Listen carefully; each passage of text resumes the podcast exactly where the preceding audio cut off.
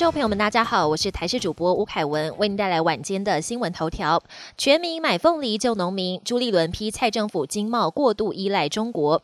中国无预警从三月一号起禁止我国凤梨进口，消息一出，引发全民不满，纷纷订购凤梨，团结救农民。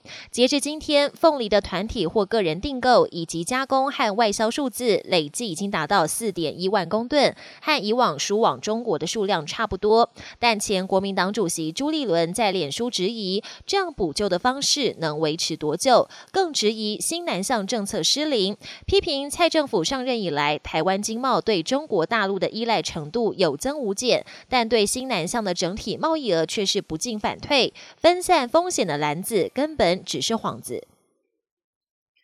A Z 五月底前到货，指挥中心表示不知会不会黄牛。我国透过 COVAX 平台购买到的 A Z 疫苗，原本上个月底就能知道实际的到货时程还有剂量，但至今都还未消息。相比之下，反而是非洲的加纳和象牙海岸，早在上个月底就已经收到 COVAX 分配的 A Z 疫苗。指挥中心回应，目前有收到 COVAX 分配的疫苗，都是需要被援助的国家，他们过去也承诺会在五月底前提供。至于会不会黄牛，无法确定。全球不到一成人口有抗体，群体免疫恐还需五年。全球疫苗接种正在进行中，但世界卫生组织的专家警告，目前全球只有不到百分之十的人具有新冠病毒抗体。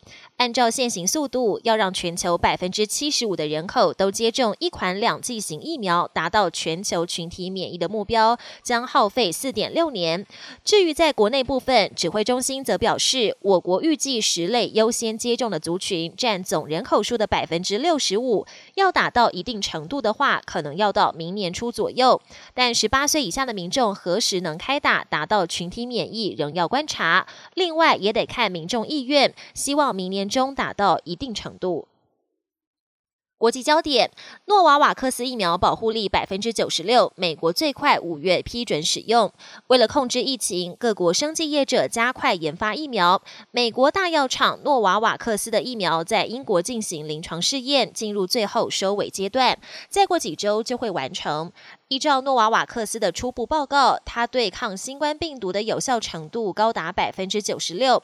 一旦美国政府通过审查，批准紧急使用授权，最快五月就会开打，成为美国第四支上市的疫苗。有望成首群体免疫国，塞西尔百分之四十四人口已接种。以色列的新冠疫苗接种率居全球之冠，紧追在后的是印度洋上的偏远岛国塞西尔。目前接种完两剂的人口比例已超过百分之四十四，渴望在三月中成为全球第一个达到群体免疫的国家。而塞西尔国民施打疫苗的意愿高，也是领先全球的主因之一。中国使用钢筛检测引发日本、美国不满。中国为了提高新冠病毒筛检的准确度，开始对民众跟部分入境人士使用钢筛检测，引发日本人不满，认为钢筛造成精神上很大的痛苦。日本政府也向北京当局喊话，希望将日本人排除在钢筛适用对象。之前也传出美国外交人员被迫进行钢筛，美国政府向中国当局强烈抗议，美方也已经跟中方协商，避免外交人员接受这项检测。本节新闻由台视新闻制作，感谢您的收听。更多内容请锁定台视各节新闻与台视新闻 YouTube 频道。